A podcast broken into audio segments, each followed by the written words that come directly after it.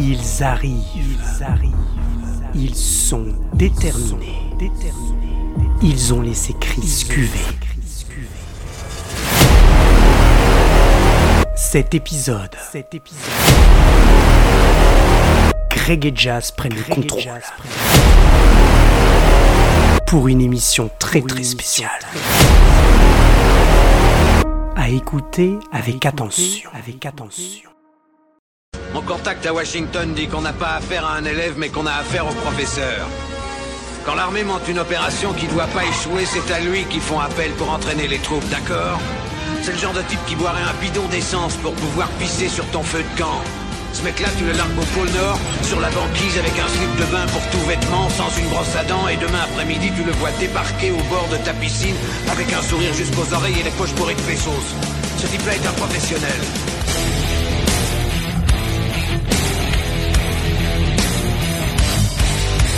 Je vais tout de même pas me faire enculer sous prétexte que c'est un ami.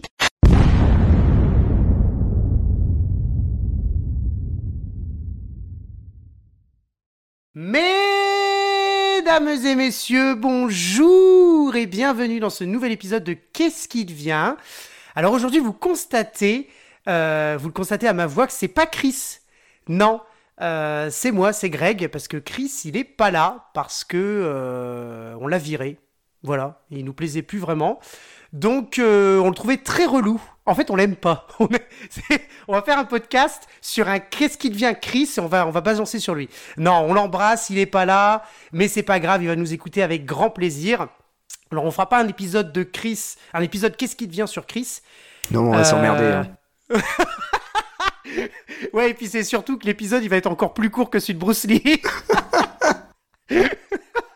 Mais on, on l'embrasse, voilà. Euh, on espère qu'il va nous écouter avec euh, attention. Euh, mais Est-ce qu'ils ont la Wi-Fi en Belgique?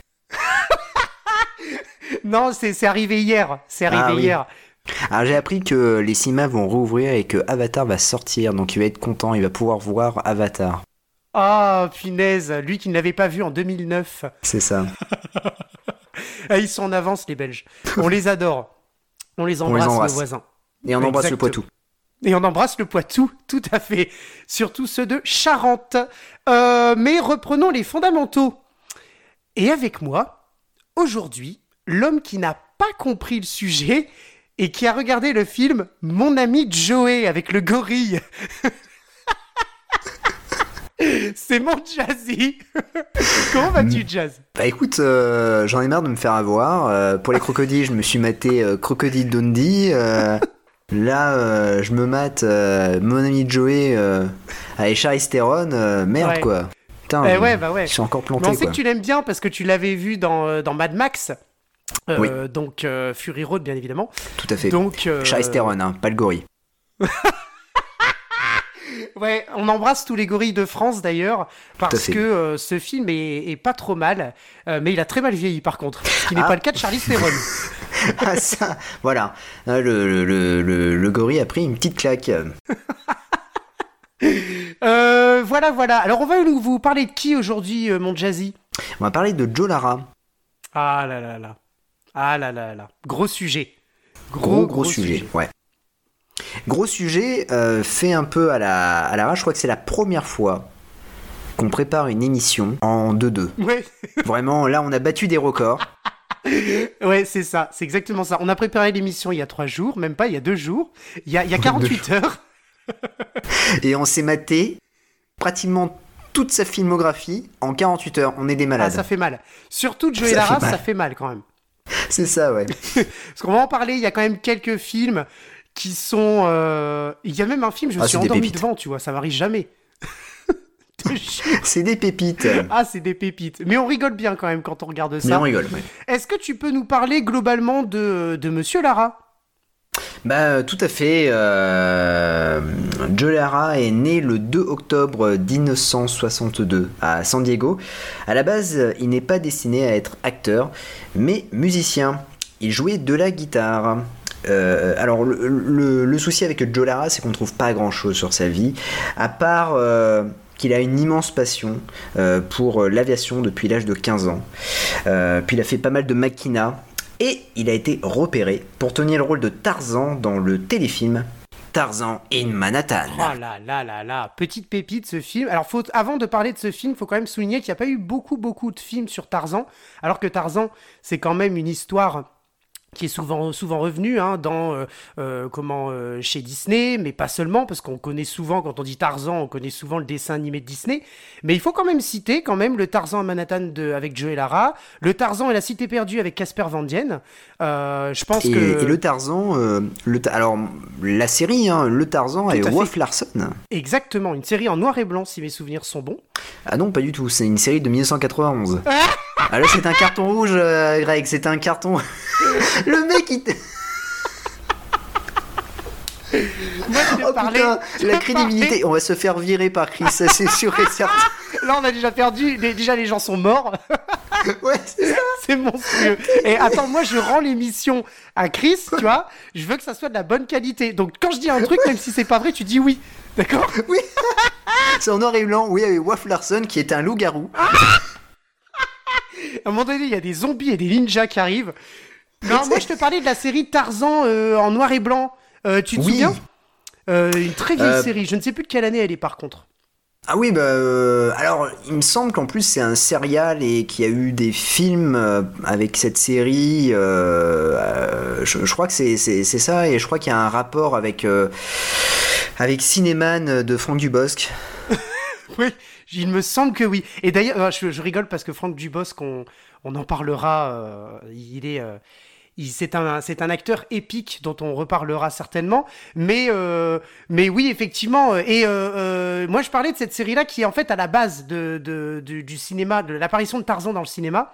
Et effectivement, il, il convient de citer euh, celui donc avec Joe et Lara, avec notamment euh, comment euh, celui avec Casper Van Tien, et tout récemment le Tarzan qui a même pas même pas cinq ans me semble-t-il, qui est sorti au cinéma, qui est un une comment un, un- un- une espèce de, de remake, de reboot, je saurais pas trop dire, mais avec de nouveaux effets spéciaux. Le film s'appelle Tarzan d'ailleurs. Donc euh, Ah bah il aurait pu s'appeler Jean-Claude. oui. oui, mais il aurait eu moins de succès. Imagine Jean-Claude, le roi de la jungle. Ouais, il aurait pu s'appeler Chris aussi, euh, le film, mais le problème c'est qu'il ne jouait pas dedans malheureusement. Euh, le film est de 2016, hein, donc euh, le, le dernier Tarzan dont je parle. Et ça aurait été tourné en Belgique en plus, donc Ouais, exactement. Il y a plus fun quand même. Ah, hein. Il y a plus fun, hein. ouais, ouais, clairement. Non, on embrasse nos amis belges. on, en- les on les embrasse. mais j'a- j'aurais kiffé quand même voir euh, Chris en slip sur des, des lianes. Ah mais ça vaut... Ouais, ouais, moi aussi j'aurais payé pour ça. ah, je paye mon billet, surtout en 3D. Très bien. Est-ce que On va se faire virer. Est-ce que il va reprendre l'émission va dire les gars, vous avez vraiment fait C'est la merde. dernière fois que vous prenez l'antenne. C'est ça. Est-ce que tu peux nous parler de Tarzan à Manhattan? Commençons en 1989. Bah tout à fait. Euh, donc euh, Tarzan in Manhattan, c'est un téléfilm qui a été euh, diffusé sur la network CBS. C'est un téléfilm qui regroupe un casting assez impressionnant, qui se compose de Tony Curtis, amicalement vôtre. John Michael Vincent, Supercopter, et puis euh, plein d'autres euh, comédiens qui ont euh, œuvré dans des séries télé ou dans des films des années 70. Donc on retrouve notre Joe Lara dans le rôle de Tarzan. Ce dernier part à New York sauver son chimpanzé Cheetah qui a été enlevé par un trafiquant d'animaux sauvages.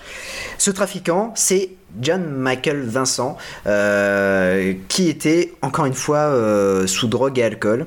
Euh, ça se voit euh, dans le comment dire euh, dans non mais c'est vrai il est connu pour ça hein. même euh, à l'époque de Supercopter euh, je trouve il me semble que c'est euh, troisième saison il avait du mal déjà à, à- comment dire à, à rester debout et, euh, et, euh, pour la petite anecdote quand euh, les euh, quand il jouait euh, il y avait des, des techniciens qui lui tenaient les jambes pour pas qu'il tombe Ah ouais, mais ça se voit un petit peu dans son jeu d'acteur, hein, euh, dans, dans, dans ce Ah oui, film. oui, Moi, ça, euh. je m'en souviens très très bien que c'est un petit peu catastrophique, c'est même voire pitoyable euh, par rapport à l'effort que fait énorme Joe Lara, parce qu'il faut quand même souligner que c'est son premier euh, film en tant que. Enfin, c'est d'ailleurs un film qui est passé à la télévision, hein, comme tu l'as dit. Euh, C'est son premier film en tant que rôle principal, euh, et c'est d'ailleurs son premier film dans sa carrière. Enfin, il, avait, il était apparu en 1988 dans un, dans un petit, euh, un petit épisode avant, mais effectivement, en, en 89, euh, il commence sur ça. Il se, il, il fait ce qu'il peut en fait, Joey Lara. Il n'est pas connu, il a été repéré juste par son physique. Et, et on a il a en face de lui un méchant qui joue très mal et qui est limite pitoyable, quoi. Donc c'est un petit peu dommage. Bah, écoute, euh, pour moi, euh, Joe Lara dans euh, Joe ou Joey, euh, et euh, pour, moi est un dans ce film-là est un super Tarzan. En fait, pour moi, il est euh, il est vraiment extra dans, dans ce film et ça sera peut-être son meilleur rôle Tout à de, fait. de- de sa carrière. Ouais. Euh, alors, je pense que surtout, ça doit être euh, le fait que ça soit son premier vrai film, qu'il a le, le- le- le rôle principal. Et puis, euh, il a, comment dire, oui, tu, tu vois, la chance du débutant, la, la découverte du cinéma. La découverte de d'être une, une future star et, euh, et, et ça se voit dans, dans, dans son jeu et euh, enfin c'est simple, il fait des choses. Enfin voilà, c'est vraiment vraiment cool. euh, son, jeu est vraiment cool. On s'y attache, on s'attache à son à son personnage. Et, et- même je vais te dire, tout le téléfilm, on va s'attacher à au personnage, Oui, à tous ces euh, tous les héros, on va on va s'y attacher. Et euh, et je trouve que voilà, c'est c'est un petit bonbon ce film. C'est vraiment euh, pour moi de, de, de tous les, les films avec euh, Joe Lara, c'est peut-être voilà le bah, c'est même je vais dire son meilleur film quoi. Ah oui, clairement, puis c'est quand même, euh, faut le dire, son personnage.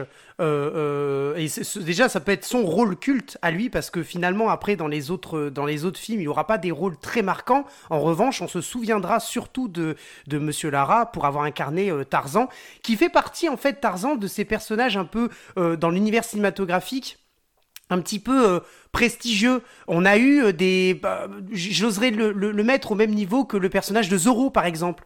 On a eu des, des, des acteurs qui ont interprété euh, Zorro, on en a parlé la semaine dernière avec euh, les, séries TV, notamment Guy Williams dans la série, ou encore euh, euh, Antonio Banderas dans le, dans le film.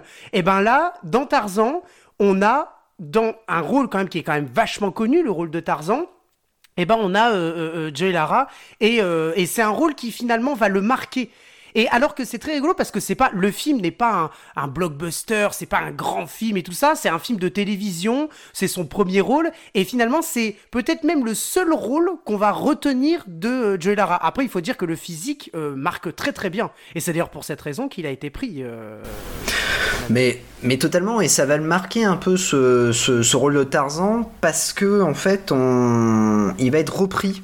Euh, en fait, euh, il va être repris dans, dans une série hein, qui s'appelle Tarzan The Epic Adventure euh, et qui n'a aucun lien avec le téléfilm. Ah, c'est ça qui est étrange, c'est que vraiment, euh, comme quoi il a, il a marqué la télévision avec son, son, son personnage.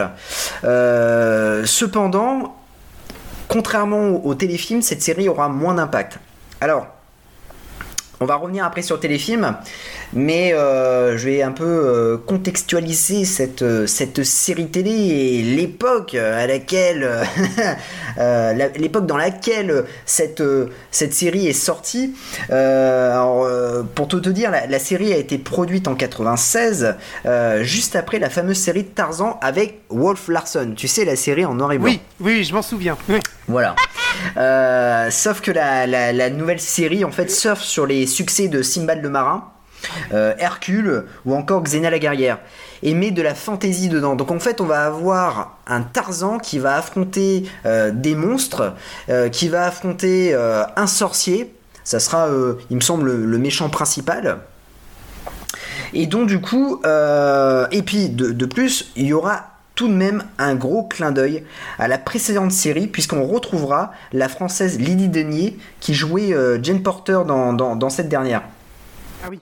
Et en, en- en fait, euh, cette série, euh, donc euh, comme je disais, n'a aucun lien avec le téléfilm. Et il va y avoir, en fait, pour moi, elle est de très mauvaise qualité. parce que elle souffre de son manque de moyens. Alors que le téléfilm, alors peut-être hein, le téléfilm avait plus de budget, mais le téléfilm, euh, ça le faisait. Voilà, il est à New York, c'est des décors naturels, alors que là, bien que ça ait été tourné, il me semble, en Afrique du Sud, il y a quand même pas mal de fonds verts. Euh, Il y a une scène qui est incroyable où Joey Lara, euh, qui joue le rôle de Tarzan, va se battre sur un avion. Sur un avion euh, contre le méchant. Et là tu vois le fond vert mais, mais de ouf. Et, euh, et il s'en sort. Ah il s'en sort comme, comme un dieu. Et euh, malheureusement alors la série a duré qu'une seule saison mais pas par faute de succès, puisqu'en fait, devait être renouvelé pour une seconde saison. Et Joe Lara devait être remplacé par euh, le français Xavier Decly, euh, qui a joué dans Adrénaline avec Christophe Lambert Ah ouais. et dans Nemesis 3. Hmm. Oui. Non, ben, quand tu vois le, le physique du, du- du gars dans les années 90, c'est le même physique que Joe Lara. En Mm. fait, c'est des, euh, c'est des sosies. Ouais, ouais. Et malheureusement, à cause des problèmes juridiques de la production, la série en fait euh, ne survivra pas et donc il n'y aura pas de seconde saison. Alors, comme je disais, la série souffre de son manque de budget. Il y a beaucoup de fonds verts. Les- Il y a des hommes qui sont déguisés en monstres. Oui, C'est-à-dire qu'à un moment donné, il y, a un- il y a- il y a une sorte de gorille. Bordel de merde, c'est un mec qui est à l'intérieur, quoi. C'est, euh, tu vas euh, euh, dans une boutique de déguisement, tu dis, bah j'ai pas une thune, je vais me prendre un masque de gorille et je- enfin le costume de gorille et je vais dans, je vais dans Tarzan. Voilà, c'est exactement ça. Génial. Même les, les méchants dans Power Rangers sont quand même mieux faits, pour te dire. ouais, ouais, mais c'est parce que Power Rangers on kiffe. Ah ben non mais oui, bah oui on kiffe Power Rangers. hein. et, et en fait, on a un Joe Lara, contrairement au Tarzan de In Manhattan, on a un, un, un Joe Lara qui se prend trop au sérieux. Le mec, il y est. C'est, il- je pense qu'il doit se dire, Eh, j'ai déjà joué Tarzan. Euh, les mecs, euh, vous avez chier, rien à me dire. Ah ouais, faites pas chier. Bon, le souci c'est que euh, il est, il est quand même très, bah, très mauvais dans, dans- dans son rôle. Et cette série, écoute, si t'as l'occasion, revoilà. Ouais. Parce que il y a quand même un problème sur son cri. Tu sais, Tarzan, il, là, il fait oh yo yo, Ouais, yo yo. Et ouais. bien, ouais. Et bah là, en fait, on dirait que le mec se remet de 4 jours de constipation intense. Mais ça, ça c'est un truc qui m'avait marqué, je crois. Ça, je me souviens plus bien, mais ça m'avait marqué ça. Et, et en fait, le mec, dans le générique, il fait comme ça. Et ça n'a rien à voir, mec. Ok, t'as envie de chier, mais, mais arrête de crier, quoi. T'es Tarzan. Et en fait, c'est une catastrophe. D'accord. C'est une catastrophe et t'as envie de rire. Et tu te dis non, c'est pas possible. Mais Ils la série, elle se prend beaucoup au sérieux euh, par rapport au, au, au- finalement, parce que ça a quand même, on va dire, comme tu l'as dit, très très mal vieilli au niveau des, des, des effets, etc. Et je pense que ce qui va manquer, et c'est un peu à l'image peut-être de la carrière malheureuse, on va dire, de, euh, de, Monsieur Lara, c'est que euh, la série euh, se prend très au sérieux et va extrêmement mal vieillir. Et donc nous, on va rigoler en, regard- en regardant ça. Ou l'inverse, c'est quoi Soit on prend du plaisir et on rigole, soit on s'ennuie finalement, parce que c'est très plat, il ne se passe rien, c'est très mal écrit. Euh, L'histoire derrière est pas forcément originale, mais de toute façon on demande pas ce soit original. Mais euh, et, et c'est ça, je pense, qui va un petit peu a- amener la carrière de, de Monsieur Lara, hormis Tarzan Manhattan qui euh, est un rôle un peu plus prestigieux et un peu plus, euh, on va dire, international, si je puis dire, euh, le reste de la carrière de Joey Lara, va, il va un peu s'enfoncer dans ça. Il y a quand même des films qui vont mal vieillir, mais qui sont très très très drôles à revoir. Mais je pense que la série fait partie de ces films, ou de ces téléfilms finalement, parce qu'il va être aussi actif dans, le, dans la télévision où ça vieillit très mal et c'est assez ennuyeux, quoi, très clairement. Ah mais euh, je suis totalement d'accord, en fait je crois que c'est à l'effigie carrément. En fait euh, la série euh, Tarzan The Epic Adventures est à l'effigie de la carrière de Joe Lara. Ouais, ouais, ça c'est. C'est totalement ça, c'est-à-dire que ça va être des, ce, sont des films qui sont mal écrits et ça double tranchant. Soit tu t'éclates à les voir parce que c'est tellement nanardesque, soit en fait tu vas t'ennuyer et, et ça va et ça va être une torture pour toi de, de- de regarder ces films. Ouais, bah ouais. hein. Bah ça c'est le, ça c'est le problème de. Il y a des acteurs hein, qui vont malheureusement se, on va dire, se spécialiser dans, dans ça où ils vont avoir euh, un film qui va euh, relativement cartonner et après ils vont se lancer dans des, déjà dans des TTV euh, et, et dans des films qui vont être, ils vont tous, les films de toute façon c'est très simple, les films se ressemblent quasiment tous. Tu peux mettre des titres différents, c'est quasiment le même, euh, le même schéma narratif qui est, derrière. Et malheureusement, ce sont en plus des films qui n'ont pas forcément de budget. Alors, il y a quand même des bons nanars. Hein. On, a, des films qui sont des, de, bons, nanar, bons nanardesques, mais euh, la plupart sont euh, quand même euh, assez ennuyeux et qui ont, très, qui ont pris un gros coup de vieux et c'est vraiment dommage. Hein, ce qui est forcément effectivement à l'image de, de, de, la carrière de l'acteur. Malheureusement. Mais si on revient sur le, le, le film en lui-même, le, le, enfin, le téléfilm de 1989, donc réalisé par, par Monsieur Michael Schultz, si je me souviens bien, euh, il faut savoir donc c'est lui qui est allé trouver le, Tarzan. Hein. Donc euh, il a vu la photo euh, parce qu'il faisait un shooting photo et il s'est dit c'est lui qu'il me faut dans mon film, enfin dans mon téléfilm.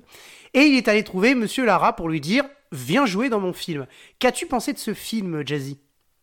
Moi j'aime bien, comme je te disais, c'est un petit bonbon en fait ce, téléfilm et euh, ça reste pour moi le, comment dire le, le meilleur film de Joe Lara. Euh, on est, euh, on a beaucoup d'humour. Oui.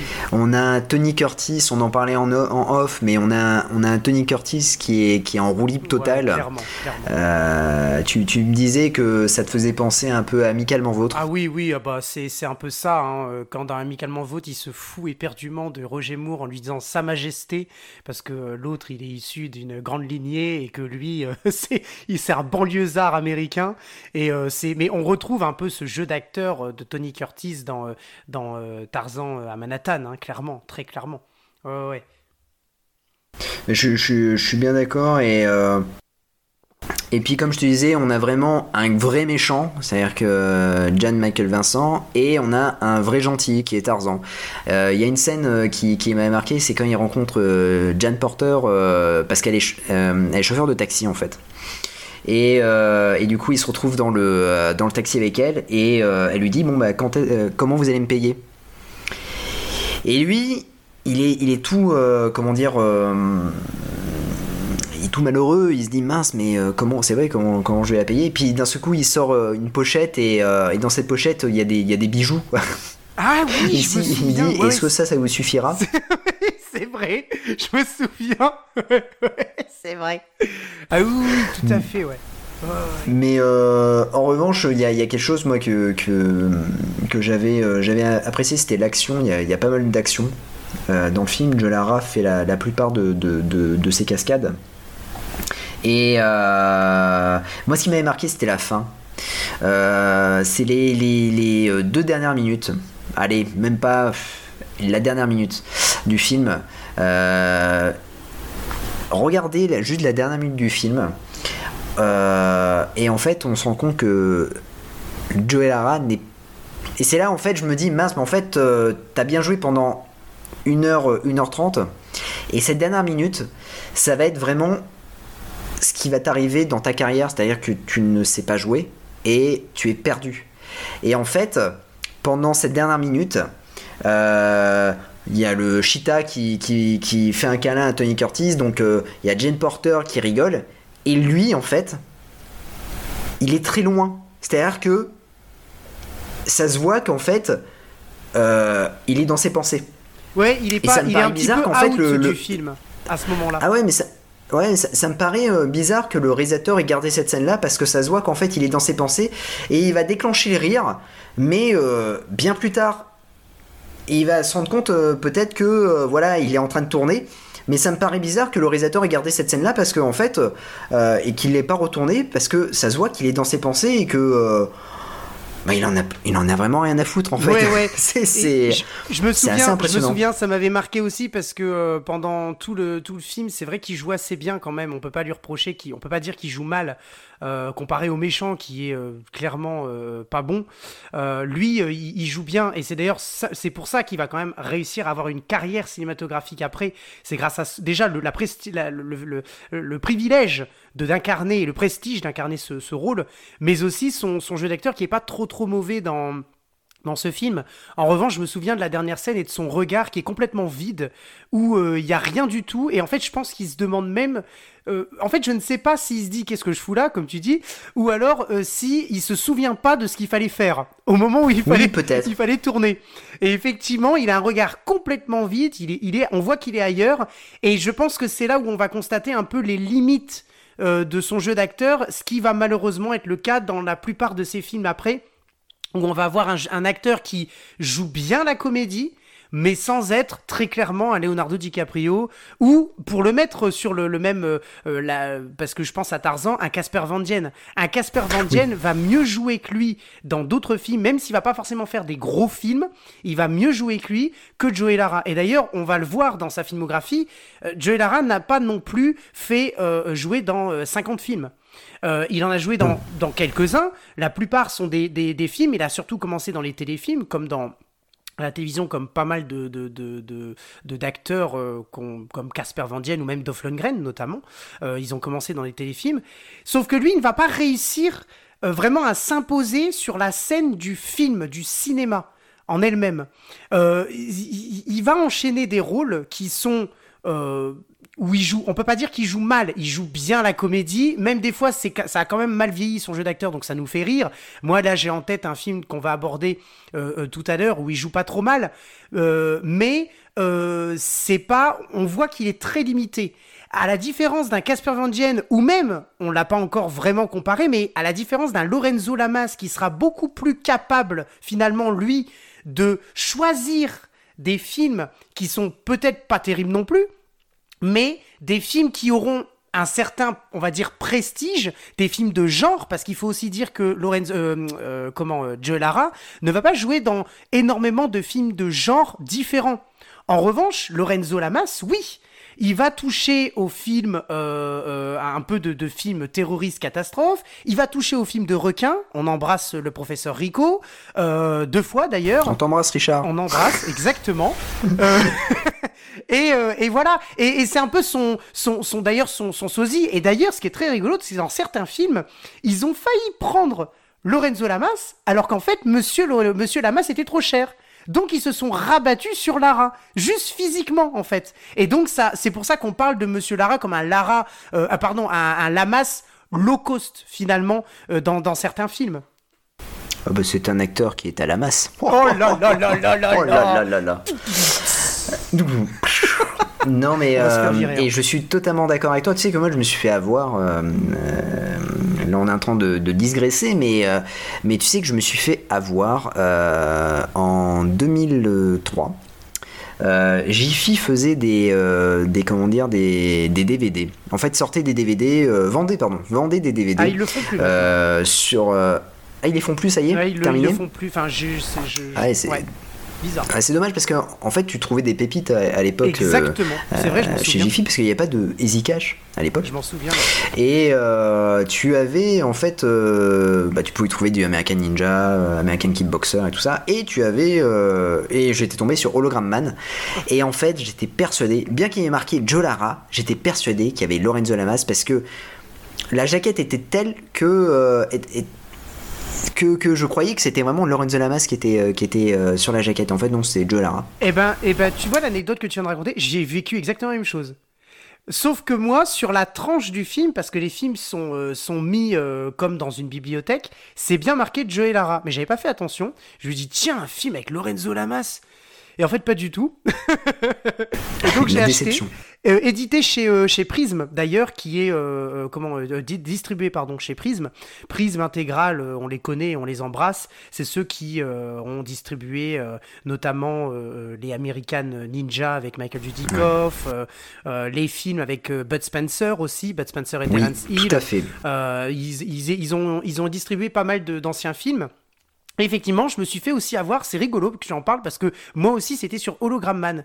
Par contre, j'ai une double anecdote, c'est que le film Hologram Man est ressorti et en fait, il s'est fait appeler Cyberkiller, mais je ne savais pas que c'était le même. Et en fait, du coup, je l'ai acheté, donc je me suis retrouvé avec deux fois le même film dans ma collection. Mais je ne Mais savais ça, pas. ça va être. euh, on, on va en parler. Je suis totalement. Et en fait, euh, j'ai failli me faire avoir aussi. Euh, Et on va en parler, mais euh, les films de, de, de- avec Joe et Lara ont souvent plusieurs titres. Exactement. Et euh, c'est des titres interchangeables. C'est un peu comme, euh, comment dire, la filmographie de Steven Seagal en Russie.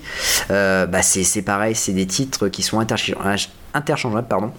Et, euh, et en effet, euh, c'est Cyberkiller. Mais le vrai titre, le vrai nom, euh, quand il est sorti en 95, c'est bien Hologram Hologram Man. Man, c'est pas Cyberkiller. Absolument, tout à fait. Et, et d'ailleurs, on va, on va parler hein, parce que le, le succès de Tarzan, le, le Tarzan va avoir un certain succès euh, sur la chaîne CBS et il va être euh, plusieurs fois diffusé. Nous, on l'aura en fait euh, souvent durant les vacances de Noël sur France 3. C'est vrai. Euh, et alors, je sais pas, moi, il y a quelque chose qui me marque à chaque fois, c'est que on a quand on achetait le télé 7 jours, euh, maintenant je l'achète plus, mais à l'époque mes parents l'achetaient et euh, on, le, on le feuilletait. Et euh, quand on arrivait aux périodes de Noël, on avait ce, finalement ce Tarzan et une Manhattan qui, qui arrive, qui était diffusé. Et en fait, on avait toujours la même image avec Joe Lara et Cheetah. Oui, tout à fait. C'est l'affiche du film, enfin, il Oui, me qui est semble. d'ailleurs hein. sur la jaquette du DVD qui a été euh, euh, distribué, hein, le- le- en plus de-. Oui, oui. Le- la jaquette est bleue d'ailleurs. Oui, et tout à fait, effectivement, ouais. ouais, tout à fait, ouais, c'est ça.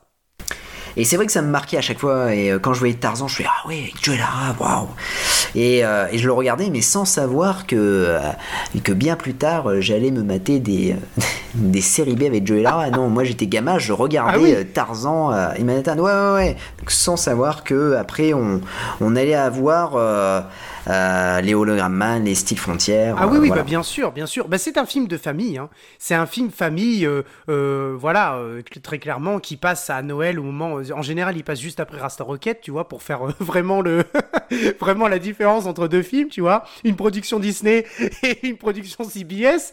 Mais mais mais c'est vrai, c'est vrai, c'est un film famille, c'est un film qui réunit. Et puis c'est quand même un c'est pas un grand film parce que là, je pense qu'on on- on le revoit avec nos yeux d'enfant. Enfin, même si on l'a on l'a revu et que ça a quand même un peu, ça a pris un sacré coup de vieux. Mais c'est pas un film qui euh, euh, qui, qui embête parce qu'il a vieilli. C'est un film finalement qui devient petit à petit une espèce de doudou qui est la référence de Joe et Lara en tant qu'acteur parce que c'est un film que quasiment tout le monde connaît, pas forcément a vu, mais connaît de nom en tout cas. Et d'ailleurs, si on cite Joe Lara et qu'on demande, je pense, euh, un, rôle de Joe Lara, ça sera Tarzan. Euh, ce qui n'est pas forcément le cas de Casper Van Dien, alors qu'il a interprété Tarzan, Casper Van Dien. Casper Van Dien, on le, re- on le Oui, oui, connaît aussi à pour Starship euh. Trooper, etc. Joe Lara, non, parce qu'ils n'ont pas eu la même carrière et parce que Joe Lara, c'est Tarzan, même physiquement. Franchement, physiquement. Oui, oui, non, mais euh, c'est indéniable. Hein. euh, euh, Joe Lara a vraiment la, la, la, la tête de, de, de Tarzan, le physique même. Parce qu'il avait, il avait quand même un physique assez athlétique. Et voilà, c'est vraiment un, Comment dire C'est vraiment C'est Tarzan. Le quoi. mec, c'est Euh, voilà, Tarzan. Tarzan. Alors moi, il y a juste euh, un passage qui est d'ailleurs dans la bande-annonce, si vous avez le cas de le, le- pardon, le, si vous avez la chance de la de la revoir, le passage où il est sur le sur le bus. Euh, où on se demande ce qu'il fout là, et lui-même il se demande ce qu'il fait là, et c'est en fait ce passage-là où on voit dans ses yeux qu'il découvre ce que c'est finalement la ville, euh, déjà les gens, la ville, le monde, le bruit. En fait, il va tout, tout, tout va, va, va, comment va se se bousculer dans sa tête parce qu'il va tout découvrir en fait. C'est quelqu'un qui ne connaît rien finalement de tout ça. Euh, je pense qu'il n'y a pas besoin de préciser pourquoi. Et euh, il va découvrir les gens, il va découvrir euh, le, le- la, la ville, le bruit, le monde, la lumière. Il va découvrir des choses bêtes comme par exemple les relations, se faire des amis, connaître des gens, même avoir une discussion plutôt que de parler euh, euh, comme euh, avoir une discussion j'entends avec une avec une personne notamment cette fameuse scène où il parle avec Tony Curtis qui est absolument génial. Et tout ça se bouscule dans sa tête et je pense que cette, cette fameuse scène qui est juste épique où il est sur au-dessus du, du, toit du, du bus qui est enfin moi je m'en souviens et je me souviens de son regard à ce moment-là parce que si mes souvenirs sont bons il est dessus et puis il arrête pas de tourner la tête pour regarder euh, ce qui se passe dans la ville Oui, c'est ça, tout et, à fait. et- je pense que c'est là où je me suis dit, il joue. Enfin, quand je l'ai revu, parce que la première fois que je l'ai vu, j'étais petit, mais c'est là où je me suis dit, il joue pas trop mal. Euh, jusqu'à la fin où c'est euh, plus compliqué Euh, mais mais mais franchement je me suis dit oui et puis le physique quoi le, le- c'est Tarzan quoi il est, il est beaucoup plus Tarzan pour moi beaucoup plus Tarzan que que, que hein. ça c'est clair Ah oui, c'est c'est indéniable. Et du coup, grâce à ce téléfilm, il va se faire opérer. Et c'est là qu'en fait va commencer euh, sa carrière euh, euh, au cinéma. Ça sera la, la- Eh la oui. première et la, et la dernière fois. Euh, et c'est en 93. Euh, c'est American Cyborg qui a été produit par la société Global Pictures et qui a été distribué par la Canon. Euh, rappelons que la Canon en 93, c'est la fin. C'est-à-dire que euh, ils sont en- c'est la banqueroute hein. pour, pour eux ils avaient sorti euh, sur la défensive avec avec Jeff Speckman euh, qui a été euh, qui a été un échec total je crois qu'il a rassemblé au, au cinéma 800 000 dollars et donc ça a été ça a été vraiment un, un redoutable échec et donc du coup il distribue il distribue pour le cinéma American Cyborg et euh, bah du coup je l'ai revu pour l'occasion alors euh, En fait, alors alors on va passer à autre chose non je plaisante euh, eh ben, écoutez, on va, on va s'arrêter là, puis on va prendre un, un qu'est-ce qui devient sur Chris, on va vraiment le faire. Parce que voilà c'est ça on aura peut-être Bah, qu'est-ce qui devient, choses à Chris euh dire. Alors, American Cyborg, qui a. alors, en fait, le nom complet, c'est American Cyborg Street Warrior. Je ne savais pas que le nom complet, Ouais. en fait, c'est un nom qu'ils ont redonné finalement, je pense, pour surfer sur la vague des films qui avaient cartonné dans ces années-là, qui s'appelaient Warrior. On en a eu plein. Et, euh, Ah oui, on a eu les American Warrior, ouais. Mais en fait, pour te dire, c'est un film, donc ça fait bizarre de se dire, oui, c'est un film distribué par la Canon. Et en fait, euh, donc on a American, euh, on a euh, donc euh, American Cyborg, qui est en fait un mix entre Terminator et Cyborg Oui. avec Jean-Claude Van Damme. Mais c'est vraiment euh, les mecs en fait, je pense qu'ils avaient euh, un pot pourri, ils ont mis euh, des, des papiers dedans, ils les ont sortis. Ah ben on va faire un film qui ressemble à Terminator. Attends, euh, t'as une autre idée? Ouais, on va faire un film qui ressemble à Cyborg. Ok, très bien. Et donc du coup, ils ont fait American Cyborg, qui est vraiment le remake de Terminator et de Cyborg. Euh, je l'avais, euh, je l'ai vu en, en fait sur, à l'époque sur RTL 9. Euh, comme quoi euh, mes déviances euh, m'emmènent vers des contrées Très lointaines. Attention, tu te rapproches Et là, c'est des contrées hein. Futuristes. Mordor. Ah non, mais là, là, là, je vais très loin, là. Et, euh, et du coup, euh, donc j'avais, euh, je sais pas, j'avais 14 ans, 14-15 ans, je regarde, et, et c'était l'époque où j'étais vraiment fan, fan, fan de Ah, Michael Dudikoff, de toute cette période la- de, de la canon. Ah ouais, et de, de, de la PM Entertainment, et, euh, et pareil, TS7 jours, merci TS7 jours, qui avait mis quand même deux sets. Ils avaient mis deux sets pour American Cyborg en disant que c'était plutôt pas mal, c'est une série B sympathique euh, euh, sur euh, post-apo et tout ça. Ah oui, mais à l'époque, à l'époque. À l'époque. Je pense que maintenant là- ils te mettent une, petite- un petit, une petite bulle hein, maintenant. Mais Là, ça serait 0,1, non? Ah ouais non mais là là ils te mettent une bulle. euh, Passez votre chemin. Non mais Vous ne passerez pas, tu sais. vous ne passerez pas. Mais euh, du coup euh, Joe Lara joue le rôle d'Austin, un homme devant protéger la seule femme qui peut avoir un enfant. Voilà. Alors, euh, pour, tout vous dire, en fait, c'est euh, une sorte de d'adaptation moderne de, Jésus, quoi. C'est-à-dire qu'en fait, on a l'Immaculée Conception hein, qui est jouée par Marie. En fait, euh, la, la, la, la, la- comment dire, euh, le, personnage le- le personnage féminin s'appelle Marie. Oui. Et puis on a Austin qui est Joseph en fait. En gros, voilà. Ah Donc oui. il faut avouer qu'en fait, ouais, voilà, ouais, c'est euh, c'est un peu particulier. C'est c'est très très bon, ça. Non très, mais ouais ouais et puis tu le sens en fait tu le sens il y a, il y a plusieurs euh, comment dire euh, plusieurs signes dans le film qui te font euh, euh, qui t'emmènent vers ce chemin là à un moment donné euh, Marie est à comment dire est accrochée sur une croix. Enfin bon voilà.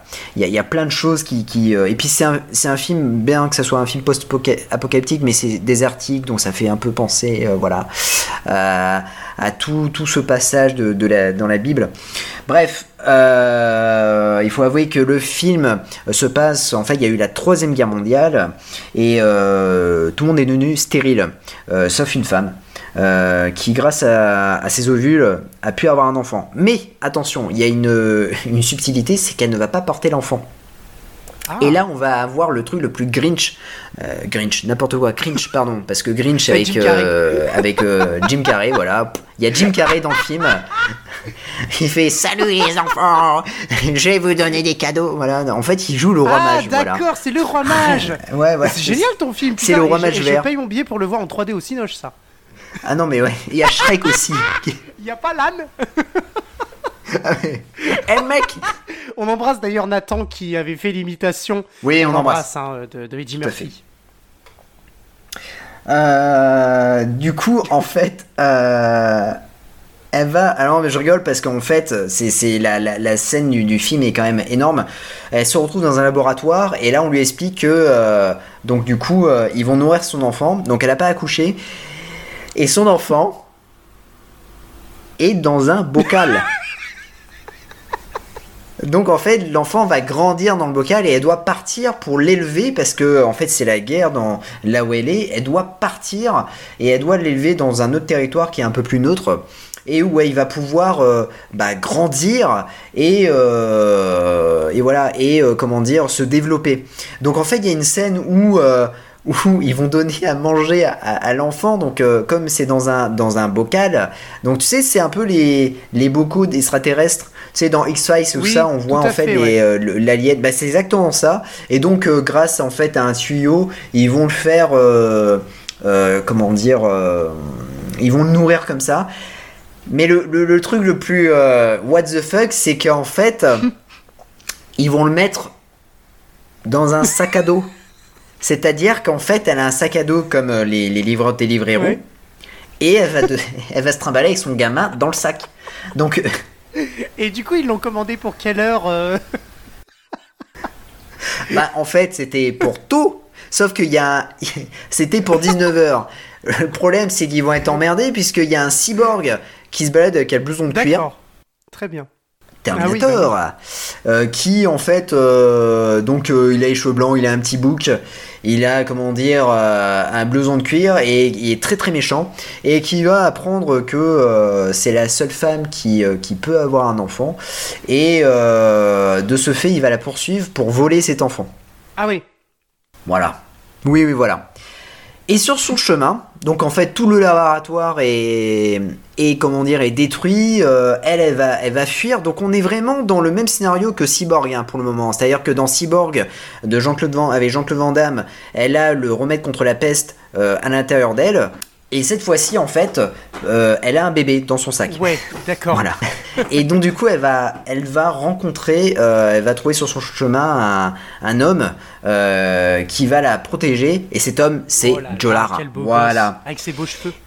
Et euh, oui, oui, avec ses beaux cheveux. euh, en plus, je crois qu'il a un petit catogan euh, sympatoche. Il a vraiment les, à peu près les mêmes affaires que Jean-Claude Van Damme dans, dans Cyborg. Le seul problème, c'est que pareil, là, le film souffre vraiment de son budget. C'est-à-dire que c'est pratiquement les mêmes décors, quoi. On a une scène, euh, voilà, on a un paysage désertique, euh, oui, mais après, euh, tout ce qui est à l'intérieur, ça se voit que c'est un studio et, euh, et- et voilà, et que. euh, et que c'est ils ont utilisé pratiquement le, le même studio à chaque fois, ils ont juste changé quelques éléments. Ouais. Et donc du coup, ils vont s'affronter, le cyborg et Joe Lara vont s'affronter pendant euh, pendant toute la tout le film. Euh, faut rappeler que le film est vraiment sanglant. Euh, voilà, il y, il y a quand même pas mal de sang. Euh, c'est euh, c'est plutôt, plutôt, comment dire, sympa au niveau de l'action. Après, euh, les, les combats sont pas du tout. Enfin, il manque de dynamisme. hein. on va pas, on va pas se le cacher. Mais attention, Joe Lara va distribuer quelques tatanes. Et tu sais que c'est à cause de ce film qu'on va retrouver dans, dans ces bios, différentes bios hein, sur l'acteur, que c'est un artiste Ah oui. martial. Mais non, arrêtez de dire que Joe Lara est un artiste martial. Non, pas du tout. Il ne se bat que dans ce film-là. Et encore, quand je te dis qu'il se bat, il n'arrive pas à lever le pied, quoi. Donc arrêtez de dire, moi je me suis fait avoir, je me suis fait avoir sur Style Frontière parce que euh, tout le monde disait, ouais, mais Joe Lara, il sait se battre. Non, arrêtez, c'est pas un acteur qui fait les arts martiaux, pas du tout. C'est, euh, il distribue quelques coups de poing, c'est tout. Mais c'est à cause de ce film-là qu'il va être euh, euh, catalogué acteur de film d'action et euh, ac- Oui, un petit peu martial. Mais d'ailleurs à l'image, si on peut faire le rapprochement Euh, avec Lorenzo Lamas, qui lui avait été complètement euh, catégorisé euh, euh, art martial. Et comme Joey Lara lui ressemble, et que il se, il se bat un minimum, euh, on va dire à minima pour ne pas dire un minimum, dans ses films, il va être catégorisé euh, comment acteur qui fait ses propres cascades dans les films d'action, etc. Tu vois. Oui, ah, je suis d'accord, sauf que Lorenzo Lamas c'est quand même ceinture rouge, ceinture nord de taekwondo, oui, quoi. oui, c'est pas la même chose, hein, attention. Hein. ah ouais ouais non, euh, l'autre il est ceinture nord de la guitare, quoi. Donc euh, sixième corde Et de l'avion, et de l'avion, euh, attention. et de la. Ouais, c'est vrai. On aime bien. euh, Non, mais c'est sa passion. Attention, on n'est pas là pour juger. Ah oui non, c'est sa passion. ouais. Non, mais tout à fait. Je suis absolument, euh, je suis absolument d'accord. Ce film, euh, quand même, est, est un film. euh, euh, moi, je, je, je me rappelle euh, juste de l'affiche parce que moi, je l'ai, je l'ai pas vu, hein, American Cyborg. euh, malheureusement. Ah t'as manqué Ouais, quelque je chose. crois que j'ai manqué une pépite. Euh, par contre, je me souviens de l'affiche euh, et euh, l'affiche était, euh, on va dire, jolie, c'est-à-dire que on- ça nous donnait un peu, ça vend le film, hein, ça nous donnait envie de le voir. Je ne sais pas si tu confirmes, Jazzy, mais par contre, il y a quand même un, un truc qui m'a marqué, c'est que je crois qu'ils ont un petit peu abusé sur le maquillage de, euh, de Joey Lara. Alors, j'ai limite, on a l'impression que le mec, en fait, on le reconnaît pas. En fait, déjà, il a il a les cheveux deux fois plus longs que dans Tarzan. Premièrement, donc c'est vraiment genre la tignasse de ouf. C'est là, en fait, la liane sur laquelle il se balançait, il l'a récupérée dans les cheveux. Et ensuite de ça, mais c'est ça en fait. Et ensuite de ça, ils lui ont mis un mascara autour des yeux. Mais c'est quoi ce machin? Le, le- On le reconnaît Bah, pas. en fait, quoi, je pense qu'il s'est- Bah non non mais euh, bah, euh, non mais même dans le film c'est c'est comme ça. hein. C'est vraiment il est ultra maquillé. Et c'est d'ailleurs, il aura du mal à effacer le maquillage parce qu'il aura le même maquillage sur euh, Style Frontière. c'est donc, vrai. euh, C'est vrai, ouais. Non, mais c'est vrai. Hein, euh, euh, mais c'est vrai qu'il est hyper grimé dans, dans, dans le film. Euh, alors, bien évidemment, je ne vais pas spoiler parce qu'il y a, il y a quand même des, des, des gens peut-être qui, qui vont écouter cette émission hein, et qui vont, euh, qui vont j'espère, Ils hein, vont pas aller au bout. et qui vont. euh, ça serait un peu dommage parce que peut-être on va se faire virer. Donc, et au moins écouter cette émission-là, c'est peut-être la dernière fois que vous m'entendez, que vous nous entendez. Donc euh, voilà. Mais on vous embrasse. Mais ce que je veux dire, c'est que euh, c'est euh, bah, du coup je ne savais plus ce, ce que je voulais dire, mais en tout cas oui, il est, hy- il est hyper grimé euh, et c'est un, oui c'est un acteur qui va être tout au long de, de, de, de- de sa carrière va être dans, dans ses films vraiment hyper grimé. Enfin je trouve que niveau Ouais. look, je, je pense qu'en en fait ils lui mettent vachement de poudre au niveau de, fond de teint au niveau de son visage. On va le découvrir dans Style Frontier mais aussi dans Hologram Man. C'est, c'est, c'est, il, va, il va garder quand même un, un certain look. euh, et quand tu le vois après sur les, les, les photos de, de comment dire de, de presse people et tout ça, il ressemble pas du tout à ouais, ça quoi. clairement. Donc c'est, c'est ça qui est, qui est- ils vont ils vont accentuer au niveau de son regard parce que il faut dire qu'il a, il avait un super beau regard. Ah oui. Euh, comme acteur. euh, Oh là et- là. et, et c'est pour ça aussi, euh, d'ailleurs, comme il a aucune expression de, au niveau de, de, de, de sa bouche ou autre, tout va se jouer sur son regard. Il aurait pu très bien jouer un troisième rôle dans un western de Sergio Leone. Mais non, mais c'est vrai, hein, il, a, il a vraiment, il avait un super regard et, et en fait les, les maquilleurs vont vraiment accentuer ce, ce regard-là en mettant du, du, du rimel et vont vraiment mettre un max de fond de teint pour euh, bah voilà, pour accentuer euh, voilà les expressions de son visage. Alors ils n'ont pas compris, c'est qu'il n'a aucune expression sur son visage, Oui, mais ça, avec ou euh, mais en tout cas voilà, il va être hein. hyper grimé. oui, tout ça. Mais, mais voilà, en tout cas, il est euh, sur American Cyborg, je, je te confirme, il est, il est super, euh, super grimé. Est-ce que ce film a Et- bien vieilli, Ouais. mon Jazzy? Non, pas du tout, non, non, on va, on va pas se le cacher. on va pas se le cacher, c'est, carrément un nanar. hein, euh, C'est, euh, comment dire, euh, ouais, il faut le voir entre potes. Autour de, de, de, de, de bière, de chips et tout ça. Voilà, tu, tu le regardes, tu te marres bien. samedi à 23h, quoi. Ouais, samedi à 23h, ça, ça passe. Tu- par contre, tu le mets en, en deuxième position. C'est-à-dire, Oui. tu choisis un film ultra nanar. euh, à la limite, tu te fais un, un Sharknado en Ouais. premier. Tranquille. Et après, tu te fais un American Cyborg. Ok, d'accord. Euh, mais en fait, c'est à, l'image, malheureusement, de, de- de- de beaucoup de films de la, de la canon. hein. Ça a quand même pas mal vieilli. Même si je respecte et j'adore la canon pour tout ce qu'ils ont fait, euh, parce que bon, ils importaient quelque chose au, cinéma, mais, mais on en parlait sur les films de Chuck Norris, ça a quand même bien vieilli. Et, là, en l'occurrence, plus on s'avance dans les, dans les années 90, euh, on est quand même sur, sur de, de, la qualité très, très, très, très, très, très basse, quoi. Euh, tu, tu, le vois que le film souffre vraiment de son, de son budget. Oui, bah oui, bah ça, euh, je pense que c'est un peu le problème de, de, de, sa filmographie et notamment du film qu'on va aborder euh, juste après. Où ça, pour moi, le film qu'on va aborder juste après aurait pu être un, un vrai bon nanar avec un potentiel. Mais comme il n'y a pas de budget. Oui, oui. C'est compliqué. Mais de toute façon, ça va être un peu l'objet de, de, ce, qu'on va, ce dont on va parler avec le, le la, PM Entertainment ça va être un gros problème. Oui. Alors, juste avant qu'on en parle, le, film, donc American Cyborg, euh, je pense qu'il devait avoir une suite, euh, parce que, euh, parce que, comment dire, la fin est ouverte, concrètement. malheureusement, il a rapporté 400 000 ah dollars au box-office. Alors, je sais pas s'il a eu le droit à un circuit assez ample au niveau de, de, comment dire, du, du cinéma. Euh, ou alors il a une circuit limité, un circuit limité comme euh, Kickboxer 2 ou euh, ou d'autres mm. d'autres films de, de l'époque. en tout cas, voilà, c'est 400 000 dollars, ça n'a pas marché. C'est la dernière fois qu'on verra Joe Lara au, au, cinéma. Et oui, je disais juste une chose, on va pas spoiler le film parce qu'il y a un twist dans, dans, dans, le film et le twist est plutôt sympathique. Voilà. Euh, c'est pour ça que je je vais pas spoiler. Si vous avez l'occasion, euh, euh, si vous avez l'occasion, regardez-le. alors vous pouvez l'acheter en DVD parce qu'il est disponible. alors je sais pas s'il est disponible chez Momox. ça, ça, je ne sais pas. En revanche, je le trouve très souvent dans les caches, personnellement. Et c'est moi. Oui, il est, moi il est très souvent dans les. Et d'ailleurs, moi, je l'ai mais je n'ai pas, j'ai pas eu l'occasion malheureusement de, de, le regarder parce que me faire des films de, de Joe et Lara, il fallait que je me refasse ceux que j'avais déjà vus, mais il fallait vraiment que je m'en souvienne. Et celui-là, malheureusement, je l'ai pas vu mais j'aurais bien aimé. Et euh, il a été édité chez Intégral, encore une fois, donc euh, c'est ce qu'on disait, hein, on en parlait de Intégral et, et, Prisme. Mais euh, oui, effectivement, il, est pas cher. Hein. Moi, je, l'ai eu pour 50 centimes, donc allez-y, foncez. Hein. Ah oui, oui, allez-y. Et puis, pour, pour ceux qui, veulent pas, qui ne veulent pas acheter, voilà, il est aussi disponible sur YouTube, en, ah en VF. voilà. voilà.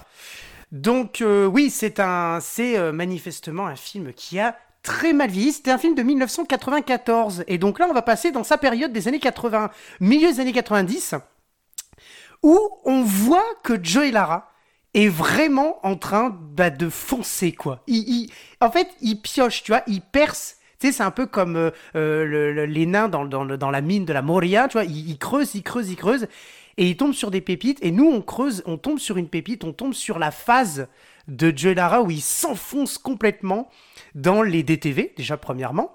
Et euh, parce que son, voilà, son apparition au cinéma n'a pas été euh, exceptionnelle. Et euh, c'est là où on va parler, je pense, avec beaucoup de plaisir de la PM Entertainment, qui a eu, je pense, une part importante dans la carrière de, de Monsieur Lara quand même.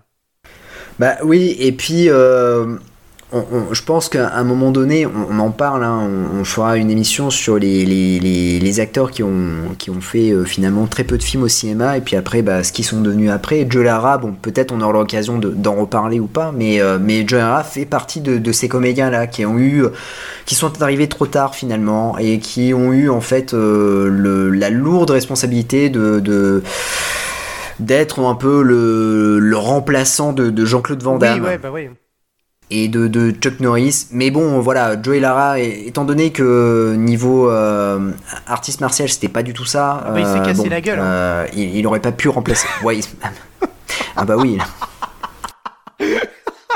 On t'embrasse, Joey. mais. Et donc, on, va, passer.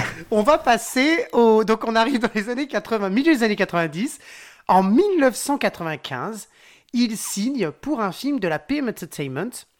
Euh, donc on réexpliquera un petit peu grosso modo ce que c'est euh, juste après et euh, quelles sont les caractéristiques de la PM. Mais il signe en 95 dans un film réalisé par Richard Pepin, un nom qu'on retrouvera souvent dans la carrière de Joe Lara et surtout dans les PM Entertainment. Un film avec... Alors moi je voudrais quand même revenir sur ce casting. Parce que quand on nous vend, excusez-moi, hein, mais quand on nous vend Joey Lara, Bo Svensson, euh, Brian James, quand même. Alors, il apparaît à la fin du générique parce qu'on ne le voit pas beaucoup. Et euh, Stacy Foster, euh, je me dis, il y a moyen quand même d'avoir un truc. Un petit truc. Ne serait-ce qu'une miette. Sauf que quand tu vois que c'est réalisé par Richard Pepin et que tu sais que c'est de la PM, c'est là où tu te dis Ah, d'accord, je vois très bien ce que vous voulez dire, monsieur. ce film, c'est bien évidemment. ce film, ce film c'est bien évidemment Steel Frontier. Alors, il a eu plusieurs noms. On en parlait tout à l'heure des noms euh, qu'on leur a donnés. Alors, d'abord, il a eu Steel, en français, hein, je parle. En, en version française, il y a eu Steel. Ensuite, ils ont, se sont aperçus qu'il fallait reprendre la version anglaise, donc Steel Frontier. Et il a eu le style le justicier d'acier. Donc, euh, et d'ailleurs, trois boîtes différentes, trois jaquettes différentes, euh, complètement différentes. L'une qui était euh, euh, bleue, l'autre qui était euh, jaune euh, avec une explosion, et la dernière qui n'a rien à voir avec les autres, qui était orange, avec complètement la gueule de Joey Lara, qui n'est d'ailleurs absolument pas habillée comme ça dans le film. Je n'ai pas compris cette jaquette, mais bon, peu importe. Et donc, non, si vous vous posez la question, je n'ai pas les trois chez moi, je suis quand même pas con. J'en ai qu'un seul. Euh, mais euh, voilà, ce film, c'est bien évidemment donc Steel Frontier. C'est un film post-apocalyptique. Euh, alors, on va reparler un peu des caractéristiques de ce film quand même, qui est une petit, un petit bijou pour moi. Pour moi, c'est une petite perle. C'est une petite perle parce que c'est, je pense quand même, qu'il- je pense quand même qu'il va falloir revenir sur les caractéristiques de ce film et les caractéristiques de la PM.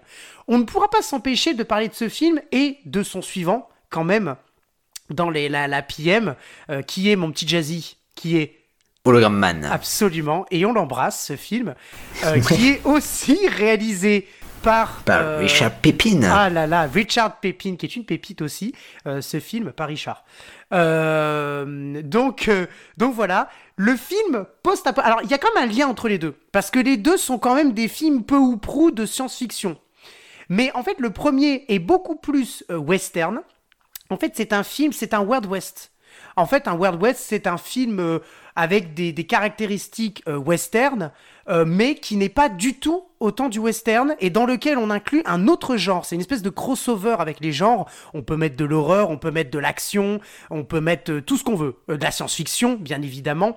Euh, ce qui est le cas, je pense qu'un grand Wild West de ces dernières années, c'était Cowboy et Alien avec euh, euh, Ouais, Daniel Cowboy Craig. Envahisseur, ouais. Oui, voilà, voilà, c'est ça, Cowboy Envahisseur avec Daniel Craig notamment, entre autres. Euh, et euh, là, c'est un Wild West, sauf que c'est avec Joey Lara et Brian James. Et, euh, et c'est surtout, c'est ça en fait, c'est réalisé par Richard Pepin. Donc un film post-apocalyptique. Ouais, j'ai envie de dire ouais. Moi, je, moi, j'ai ri en fait parce que je l'avais déjà vu et je le- je l'ai revu. Quelles sont les caractéristiques, mon petit Jazzy, des PM, des PM Entertainment? Alors, il faut, faut rappeler que Pim Entertainment, euh, beaucoup de, de personnes de, de, de notre génération euh, bah, les ont découverts euh, le samedi soir euh, sur TF1 avec la section Hollywood Night. En mangeant McDo comment? En mangeant McDo En mangeant McDo avec le petit générique là Hollywood là. Night. Et puis il y avait, c'est souvent en fait, c'était pour appâter le spectateur puisque c'était, il y avait, du sexe, il y avait de l'action, euh, c'était, il y avait des, des, des, des gueules hein, parce que dans les PM Entertainment, euh, on retrouvait des, acteurs hein, euh, tels que Lorenzo Lamas qui a joué dans plusieurs Bien PM sûr. Entertainment, Bien dont sûr. les deux plus célèbres qui sont CIA Nomcode Alexa Alexa, et ouais. euh, CIA sûr. 2 Target Alexa Oh là là.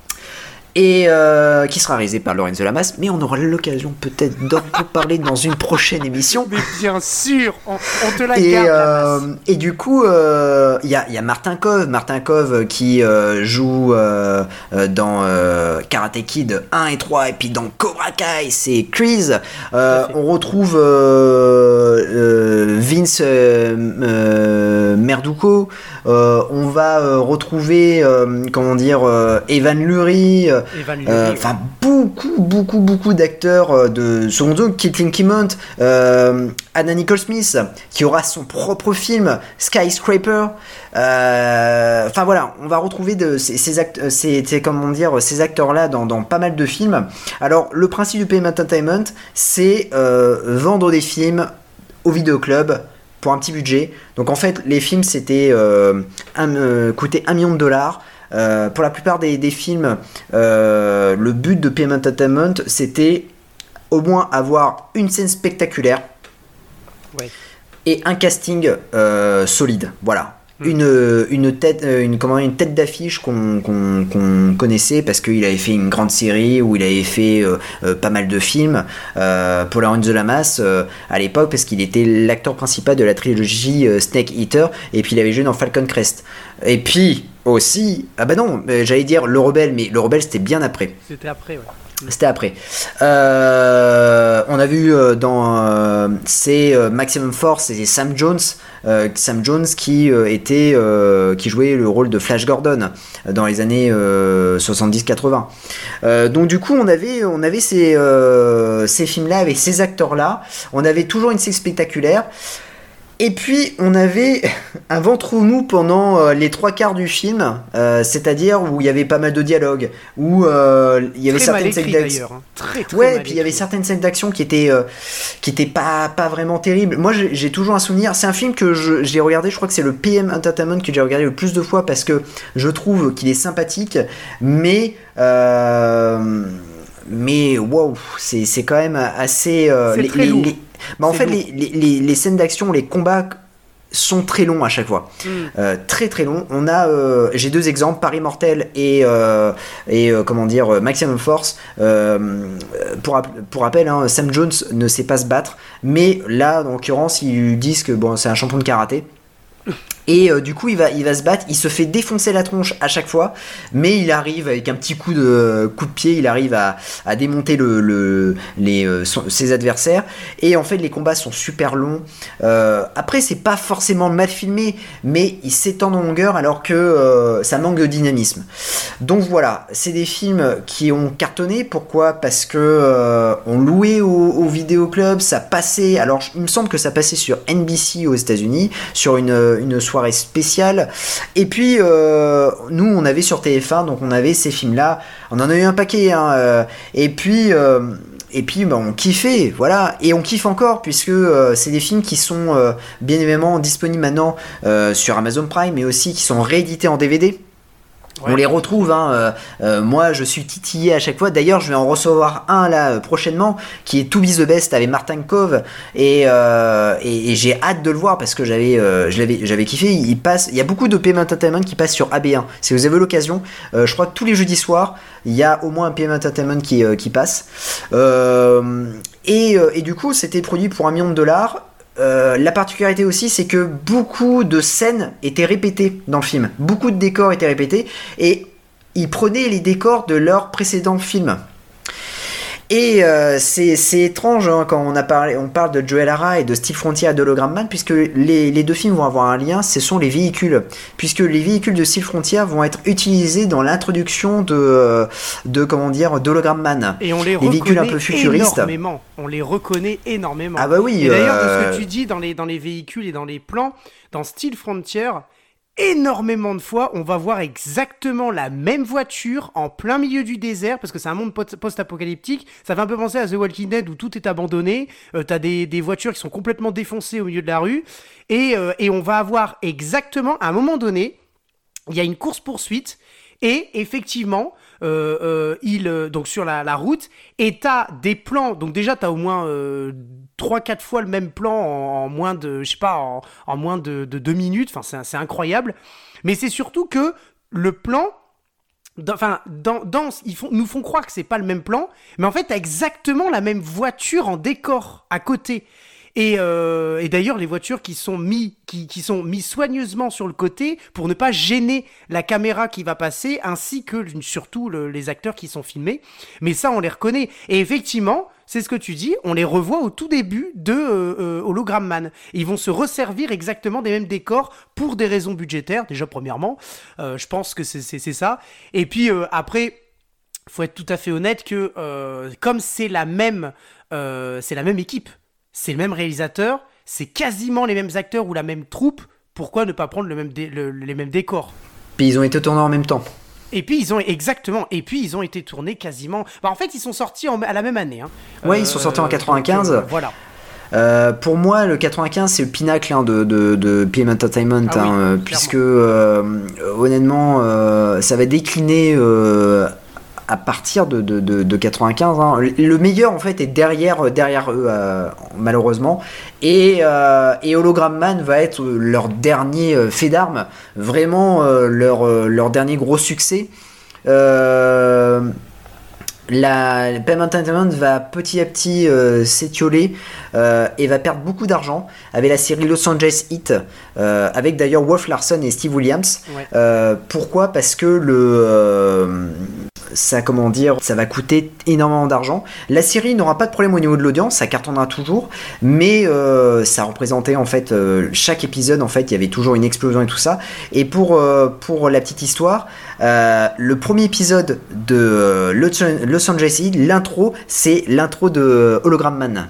C'est-à-dire que la personne qui ne connaît pas Hologram Man va voir Los Angeles, Los va se dire Oh putain, et vraiment pour un premier épisode, il y a beaucoup d'action et tout ça. Et en fait, moi j'avais vu euh, bien plus tard, quand j'ai revu le Los Angeles Heat, je regarde en fait. euh, Enfin, quand j'avais vu Hologram Man, je regarde de nouveau euh, Los Angeles Heat et l'intro de Los Angeles Heat, c'est toute l'introduction d'Hologram Man avec les voitures qui explosent et tout ça. Et en fait, toute la série, même euh, comment dire, le, le générique du début de, de, de- de- le générique hein, de Los Angeles Heat, c'est que des images pratiquement de des prods de euh, de PM Entertainment et euh, comment dire euh, tous les films de PM Entertainment vont, vont avoir un lien puisque beaucoup de plans vont se retrouver en fait dans différents dans différents Ouais, films fait. tout à fait. Et d'ailleurs, on parlait des, des mêmes équipes, des mêmes décors, des mêmes. parlons aussi du nom. PM Entertainment, ça vient. Le P vient quand même de Richard Pepin et le M vient de producteur. euh, Joseph Mary. Exactement. Et alors, c'est ça qui est ouf parce que tu parlais de, de, de Los Angeles Heat. euh, donc, qui est le producteur? C'est Joseph Bah, Mary. Ouais, c'est Jeff Mary. Alors Jeff Mary aussi a. Alors, ce, ce sont deux types donc qui ont fondé la PM Entertainment et euh, il me semble qu'ils avaient. euh, avant PM, ils avaient, euh, comment dire, euh, euh, créé une boîte aussi avec des films beaucoup plus violents et tout ça. Et en fait, quand ils- C'était la City Lights, je crois. Ça oui, c'est ça, ouais, tout à fait. Ouais. Et du coup, quand ils ont créé PM Entertainment, ils, sont, euh, ils ont allégé euh, la, la violence, euh, mais il y avait beaucoup d'action, beaucoup de vraies cascades. Moi, il y a une scène de Skyscraper avec Annette Nicole Smith qui, qui m'a marqué. Ce n'est pas de voir Annette Nicole Smith nue dans la tro- trois quarts de, des scènes, non, pas du tout. C'est non, mais c'est vraiment abusé. Enfin, voilà, si vous avez l'occasion de le voir, c'est pour moi, c'est ce que peut faire PM Entertainment de très mauvais, quoi. Euh, C'est-à-dire que c'est le fait, problème hein, des films de série B. On en reparlera, mais c'est ces films où euh, les plans nichons et les plans cul, euh, c'est chiant, quoi. en fait, le film a été vendu, voilà, à l'image de, de- ouais, sur Oui. ça, en disant c'est. Anna Nicole Smith, elle joue dedans, voilà, donc on va la voir nue pratiquement tout le film. Mhm. Mais il y a une scène, moi, qui m'a qui m'a marqué, c'est un mec qui tombe carrément du dernier étage de- de- du building. La cascade, elle est formidable. T'en vois plus des cascades comme ça. Maintenant, c'est euh, de, l'image de synthèse. Là, tu te dis waouh. Et en fait, euh, il me semble que euh, même Canal à l'époque avait fait un reportage sur les cascadeurs et il montrait cette cascade-là en disant que c'était quand même impressionnant ce qu'ils avaient réussi à faire. Et, du coup, les deux, Pépine et, et et Méry, pardon. Euh, parce que, hey, Pépine et Mérine, Ça va, être, ça va être Pipin et Mary du Seigneur des Anneaux. Pipin. Et euh, Pépine et, et Mary, euh, en fait, euh, vont, euh, vont avoir l'idée en fait de, de, de, de faire euh, leur, leur série hein, Los, Angeles, Los Angeles Heat, qui est en fait un, une adaptation de leur premier téléfilm qui s'appelait LA Heat. Et, et du coup, du coup, ça un, certain succès. Si vous avez l'occasion, il y a quelques épisodes qui sont encore disponibles sur YouTube. Euh, c'est franchement c'est fun. C'est c'est une sorte d'arme fatale avec beaucoup d'action, beaucoup d'explosions et tout ça. Les acteurs sont, vraiment extra. C'est 48 épisodes. Il devait y avoir une troisième saison parce qu'aux États-Unis, la série a été vendue en syndication. Ils ont arrêté la seconde saison et en fait, elle est arrivée en Allemagne un peu plus tard. Et euh, ça a tellement cartonné en Allemagne que ils ont dit putain on va lancer une saison 3 mais bon manque de budget tout ça ils n'ont pas pu la lancer euh, mais voilà, si vous avez l'occasion et donc de regarder ça, c'est vraiment vraiment chouette. Et, euh, et du coup, euh, ils ont fait leur carrière sur ça, sur des films d'action, un petit budget, des séries B, voire des séries Z. Et après, à un moment donné, comme je te dis, c'est 95, c'est un peu le, pinacle hein, de, de, de, comment dire, de PM Entertainment. J'irais même le chant du cygne. Hein. Parce que en fait, à partir de 96-97, ils vont commencer à faire des films, comment dire, pour la famille. Et ils vont faire Little Bigfoot d'ailleurs de, dedans. Euh, voilà. Donc euh, c'est 94-95, euh, c'est là où vous allez découvrir les. Il va y avoir un paquet de films et vous allez découvrir les meilleurs films de, de, la PM. Et d'ailleurs, on va embrasser un acteur et là je l'embrasse, je lui fais un gros poutou, Don the Dragon Wilson. Ah là là, j'attendais, j'attendais, j'attendais. Et d'ailleurs, tu embrasses lui, bah moi je vais aussi embrasser Cynthia Rothrock. Oui, parce, qu'elle joue dedans. Non seulement ils ont joué ensemble, mais elle aussi, elle a joué dans des films, de, dans, des, euh, dans des PM. Mais ils ont joué ensemble, effectivement, dans euh, un film avec, euh, avec the Dragon Wilson. Mais bien sûr, bien sûr, tout à fait. On embrasse le cercle de feu. 1, 2, 3, Justice de sang, oh, Cyber Tracker 1 et 2, voilà. Voilà, on t'embrasse, Don, tu joues très mal, mais on t'embrasse parce que voilà, t'es t'as ébloui mes, mes samedis soirs quand ah, j'étais gamin et, et je voyais sur le, le, le T7 jours Justice de sang avec Don the Dragon Wilson. Et là tu te dis putain ça va être génial de voir un film comme ça. Tu le vois dix ans plus tard tu te dis mais pourquoi? Mais, mais voilà mais c'est mais en tout cas voilà merci merci pour, pour, pour ces rêves en tout cas. Ah bah merci pour cette euh, pour ces bons moments. Je suis absolument d'accord et alors, euh, la PM Entertainment est bien évidemment le. Euh, comment la. Alors, non seulement c'est la distribution, mais c'est aussi l'édition et c'est le entertainment, comme on le dit, de Steel Frontier. Euh, alors, ce film, si on revient sur ce film ainsi que sur l'Hologram Man, commençons par le film Steel Frontier, qui est un film, donc, comme on le disait, de, de cow-boy. On a toutes les caractéristiques, c'est-à-dire que toutes les 5 minutes, il y a une explosion toutes les 5 minutes, il y a une baston. Et quand il n'y en a pas, on a Joe et Lara qui regardent dans le vide. Voilà. J'ai résumé le film. Entre autres, euh, c'est un film euh, qui euh, se regarde dans On se marre, c'est à voir un dimanche après-midi très pluvieux, mais vraiment d'une forte pluie, parce que sinon, s'il pleut un petit peu, sortez quand même ou regardez autre chose. Faut vraiment qu'il pleuve beaucoup, que ce soit l'inverse. Et euh, mais euh, on se marre. Moi, ce qui m'a juste un petit peu déçu, parce que tu vois, j'ai quand même une déception, tu vois, par rapport. Oui, oui, non mais. le mec il te fait des comment dire là j'étais en train de me dire putain on n'a pas vu le même film et il commence à te faire une éloge tout ça et puis il fait j'ai quand même une petite déception J'étais un petit peu déçu. Tu vois, je rajoute un petit peu déçu. Euh, J'étais un petit peu déçu de, euh, de Brian James parce que j'avoue que je l'aime bien cet acteur.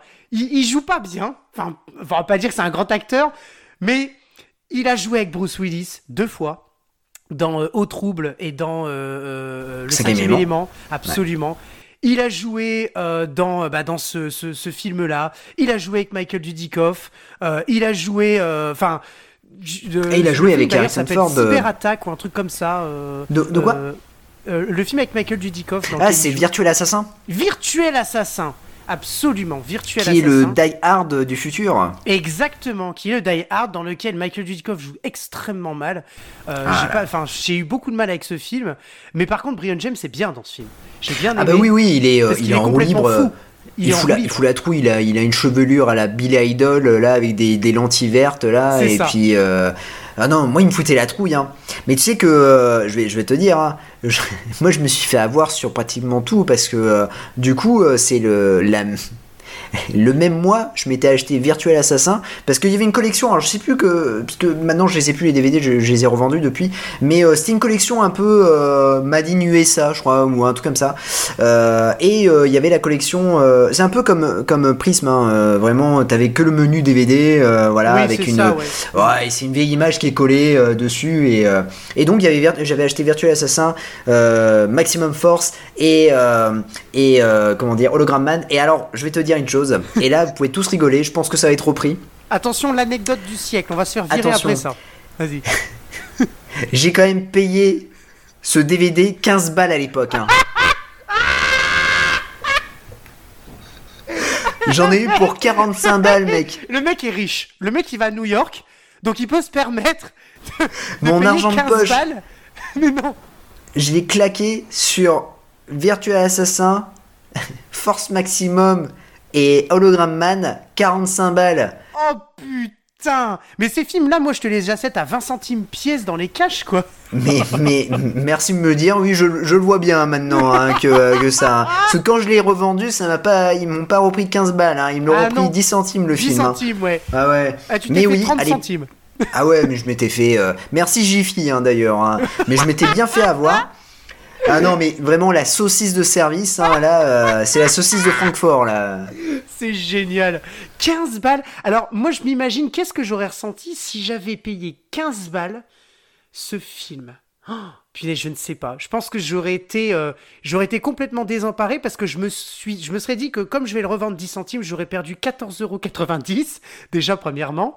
Et puis, euh, ah ouais, quand même, c'est, chaud. Oh, tu les as pas gardés parce que c'est mignon quand même.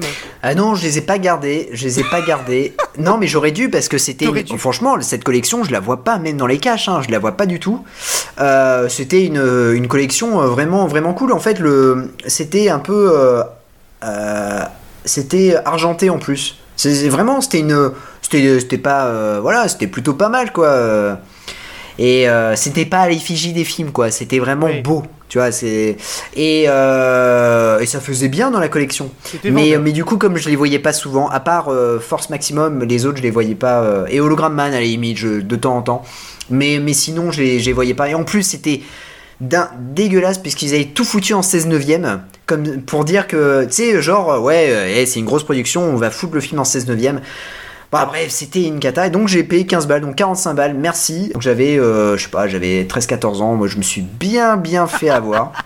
Et on embrasse tous les, Ah ouais, on, ouais. on embrasse tous les caches de France euh, qui nous Ah oui, mais on DVD. embrasse tous les caches de France, ouais, ouais, tout à fait, qui m'ont repris ces DVD. et puis, et puis le truc, c'est, je crois que la même année, et là, euh, tu vois, c'est pour te dire que vraiment, euh, j'étais une grosse saucisse. euh, puisque mon rêve en fait à l'époque, mon rêve, c'est fou de se dire que c'est un rêve de, de, de voir ça, mais je voulais voir Bloodsport 2 et 3, tu vois. Et, et du coup, alors je les ai achetés. Le truc, c'est je les ai achetés 15 balles, les deux. Hein. Donc maintenant, quand tu les vois à 3 euros d'occasion, ça, ça te fout Ça- un peu. ouais, et encore, fait, 3 euros, c'est 0,90 centimes. Mais je m'étais acheté quand même Bloodsport 4 Nets Comité à, à 15 balles aussi. Ah ouais. Ah ouais, tu à les as gardés quand même, ça, tu vois. C'était. Euh, Bloodsport, ouais, je crois que j'ai j'ai le 2 Parce et que 3, tu sais ouais, que les ai gardés. Le 4, beaucoup, hein. non. Les Bloodsport se trouvent plus beaucoup. Ah ben non, et puis euh, c'est devenu presque voilà, c'est c'est euh, c'est assez euh, culte, assez hein. recherché. Ouais, le, le 4 tu le trouves facilement dans les oui, caches, oui, hein, oui, c'est tellement avec, euh, bidon. C'est pas euh. avec Daniel Bernhardt? Je me demande si c'est pas Daniel Ah ouais, ouais Bernhardt. les, les, les 2 et 3 2 3 4 c'est avec Daniel Bernhardt et euh, le 4 en fait, ils font croire que euh, ça se passe aux États-Unis, euh, mon cul ouais, ça se passe en Russie avec des prisons qui font 2 mètres carrés et et même c'est pitoyable. Franchement, c'est pitoyable, il y a une scène de de de de, de fesses dans, dans, dans le film avec des habits. Ah, très bien. Donc voilà. C'est ouais bah oui ils gardent leur pantalon. Bah, c'est plutôt pas mal voilà c'est voilà bon bah, c'était la digression. On va reparler de, de Style Frontière et de, de Hologram Man. Euh, et, et- et je suis bien d'accord avec toi, Style Frontière, c'est un peu le film. euh, bah voilà, c'est. euh, c'est le post-apo. Alors, je vais reprendre un peu l'argument qu'avait eu euh, notre, notre ami W6, qui, euh, qui euh, a repris en fait, en fait, avait envoyé parce que c'est Arthur Froment qui nous avait interrogé sur Joe et Lara. Je crois, il me semble lundi. Et, euh, et du coup, euh, et on embrasse on, Arthur. On embrasse, absolument. On, on espère qu'il viendra un jour dans, dans notre émission pour, pour parler de cinéma. Et, euh, et W6 du coup avait euh, avait comment dire euh, parlé de, de, style frontière et euh, avait dit que ça ressemblait beaucoup au post-apo euh, italien des années 80 tel que Atomic Cyborg ou les gladiateurs ouais. du futur et tout ça.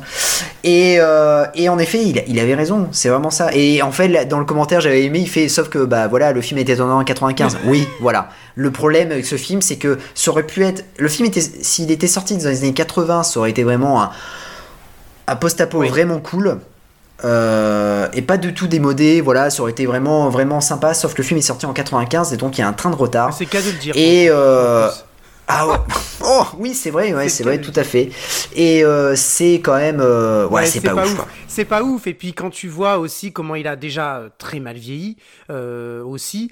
après, il y a quand même un truc, je resterai quand même toujours admiratif entre guillemets, de ce genre de film parce que les explosions, on te fournit des vraies explosions, on te fournit des, voitures qui foncent dans des autres voitures, et je trouve ça extrêmement kiffant, même si euh, c'est un peu long, c'est pas fut-fut, mais je trouve ça kiffant. Parce que, en fait, faut se dire quand même qu'en les années 90, euh, c'est des films euh, qui, euh, pour certains, si, mais pas ces films-là, pas ce genre de films-là, utilisent énormément de fond vert. Ils en utilisent très certainement, bien évidemment.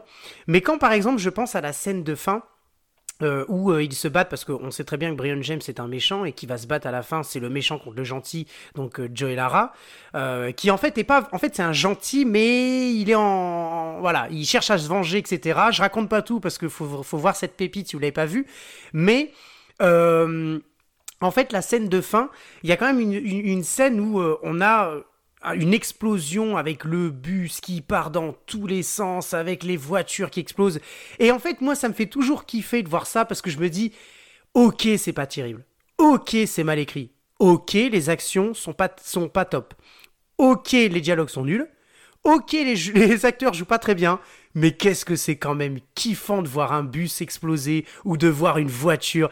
C'est, c'est pas en plus, c'est quand même très mal filmé. Mais c'est bien amené en fait et c'est kiffant c'est pas genre on te fait péter une voiture avec euh, avec euh, euh, comment du, du avec un fond ou à l'ordinateur c'est quand même ils ont quand même je pense un minimum de, de l'expérience dans la pyrotechnie et, euh, et, le nombre de voitures qu'on voit qui sont qui, qui pètent, qui euh, qui se foncent dedans. Euh, et d'ailleurs, qui plus est, c'est un monde post-apocalyptique, c'est-à-dire que les voitures qu'ils conduisent sont complètement déchiquetées. Elles n'ont plus de portière. Enfin, c'est et, moi, ça me fait kiffer en fait de voir ça. Oui, c'est pas un grand film et vous allez vous faire chier devant. On n'est pas en train de vous vendre le film, mais c'est une pépite. Un petit un peu, peu quand, même, hein. quand même. Mais c'est une pépite de, de, de, PM Entertainment, c'est une pépite des années 90, de, du pic, exactement ce qu'a dit Jazzy. Et, euh, et c'est aussi une pépite de, de, de, de voilà, de, de, de, de, de ces années-là avec Joey Lara, qui est, je pense, faut le dire, au sommet de sa forme dans ces films-là. Parce que les films qu'on va aborder un petit peu plus tard, on voit qu'il a non seulement pris un petit coup de vieux dans son jeu d'acteur, déjà lui physiquement, mais aussi dans son jeu d'acteur. Et puis, euh, on voit aussi que il est clairement sur la phase, euh, la phase descendante du, du, du film. Donc, euh, c'est un petit peu, voilà, c'est, c'est un film qui se regarde, c'est un film qu'on aime, et au même titre que d'ailleurs Hologram Man, dont on va parler maintenant quand même.